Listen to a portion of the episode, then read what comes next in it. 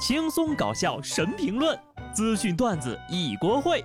不得不说，开讲了。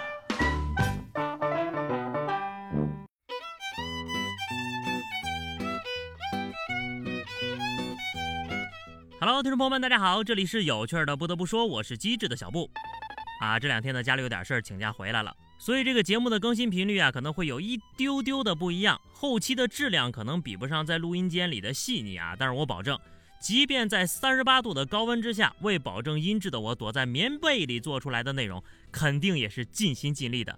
懂我的，记得不要忘了点赞。好了，播同情的环节呢，到此为止。风风雨雨，折折腾腾，二零二零年的秋天就这么来了。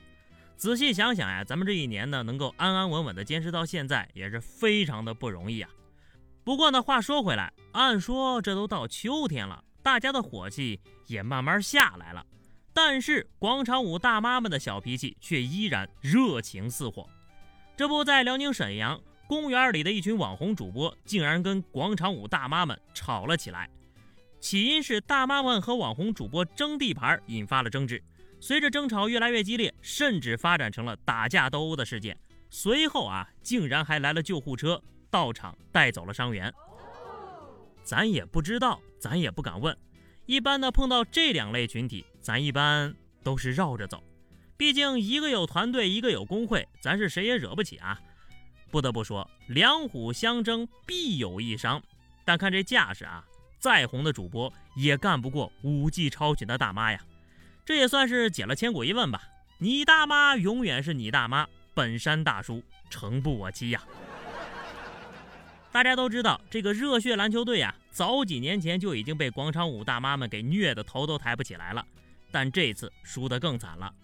湖南邵阳新邵广场有一群大妈专门挑篮球场跳广场舞，而且不止一次啊，就连警察叔叔来了都解决不了。不得不说，放着这么大的空地，哪儿跳不是跳？您们忒大个年纪，咋就非得跟孩子们抢呢？是不是里面没有您孙子呀？咋岁数越大，地盘意识还越强了呢？更何况啊，这还是公共空间，拳打网红主播，脚踢篮球少年，广场舞大妈果然威武啊！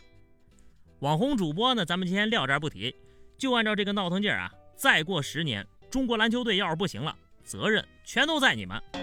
希望啊，赶紧出台一些规定，限制一下广场舞的地点、场合、时间，要不然呢，就照这种少数倚老卖老的情况，那些倍儿棒的大爷大妈都得跟着惹一身的误会。下面呢，就跟大家说一个被一些个键盘侠们误会的好大妈。四号，因为1993年一桩杀人案而被羁押二十七年的张玉环，终于等来了自己的无罪宣判。在被冤枉的二十七年里，只上过小学一年级。曾经被张玉环当作女儿一样捧在手心的前妻宋小女，扛起了整个家庭的责任，四处漂泊打工二十多年，从未放弃为丈夫申诉。后又在遭受肿瘤的折磨和养育儿子的双重压力下，无奈改了嫁。张玉环回家那天，宋小女搀着张玉环的老母亲在村口等着她。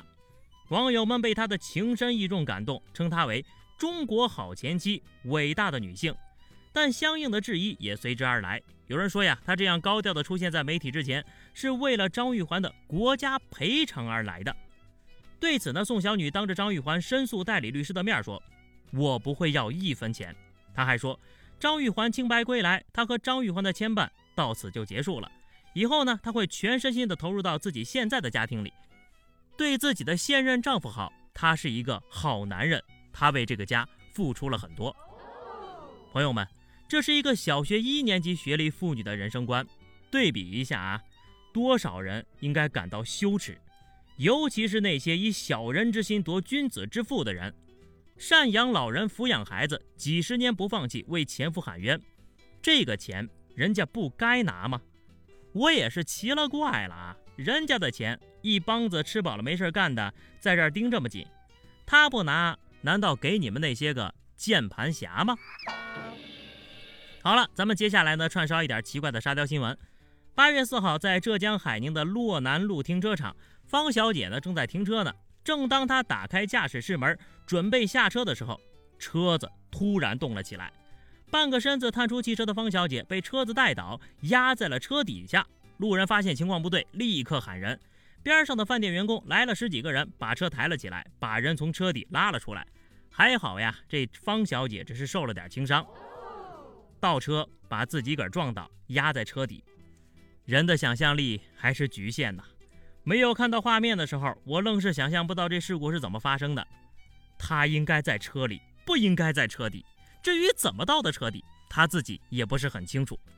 后备箱的门开着，驾驶室的门开着，车子动起来的一瞬间，就连雨刷器都开着，就是没能开着刹车呀。这姑娘发起火来，连自己个儿都撞，果然是个狠人。下面这个女司机呀，更夸张。不过还好，这回是电动车。广西河池一名十四岁的女孩酒后驾车，最终导致翻车，然后呢，同行的三人受伤。其实呀，这个精彩的不是她的翻车，而是这位初一的小女生喝了十瓶啤酒之后，在马路上的蛇皮走位。不得不说，就这种走位啊，在大马路上摔伤那都是轻的，但凡赶上点高峰期，可就不仅仅是摔伤了。最关键的，这才十四岁，现在的年轻人都这么会玩了，一个小女孩就能喝十多瓶，这要是搁我呀。早些年都让我妈打死好几回了。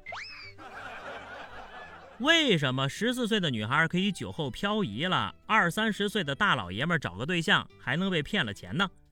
河南的杨先生在朋友的介绍之下，花了十六万的婚介费飞越南相亲。他在越南相了仨女孩都没成，失望的他呢决定回国缓缓。没想到呀，正好碰着疫情，买不着机票了，坐了三天三夜的火车，好不容易才到家。这中介公司承诺相亲失败呢就退还十二万八，可最后呢只退了五万块钱，剩下的钱呢一直都没退。不得不说，您这是买媳妇儿呢还是娶媳妇儿呀？有这么多钱，踏踏实实谈一个不行吗？更何况啊，就找中介娶越南媳妇儿被骗的事儿，可真不是一两次了。您可多看点新闻，长点心吧。话说回来，缺心眼的呀可不止他一个。前几天晚上的十一点多，杭州萧山幺幺零指挥中心接到了一男子报警，说家里发生了灵异事件。买了个杯子回来之后呀，天天晚上给他唱歌，一连唱了八天，就希望派出所呢能够找两个年纪大一点的民警去看看。这民警能答应吗？然后呢，他又说自己喝多了酒，把人给撞了。最终呀，民警赶到男子住所，发现他满身的酒气，然后这男的就因为报假警被刑拘五天。神经病啊！我很纳闷啊，他是怎么想到杯子会唱歌这个理由的？而且，你要找两个年纪大点的民警干啥呀？陪你喝两杯？这人呐，要是真喝多了，可不知道能干出什么蠢事来。广东一男子酒驾被查，然而呢，就在交警对他进行处罚的时候，他却爆了一个更大的雷。警察同志，请问就这个情况，影响我考驾照吗？我还以为他要说，这车是我刚偷的，没有行车证。原来呀，网上的段子都是有事实依据的。只要我没有驾照，哎，你就吊销不了我。宝藏男孩哈，甚至都不用挖，自己个儿都交代了。自首的好啊，免得再上路害人了。我猜他下一步会问：哎呀，警察同志，我要是考不到驾照，对我新买的车上牌有影响吗？好了，那么以上就是本期节目的全部内容了。关注微信公众号 DJ 小布或者加 QQ 群二零六五三二七九二零六五三二七九，来和小布聊聊人生吧。下期不得不说，我们不见不散，拜拜。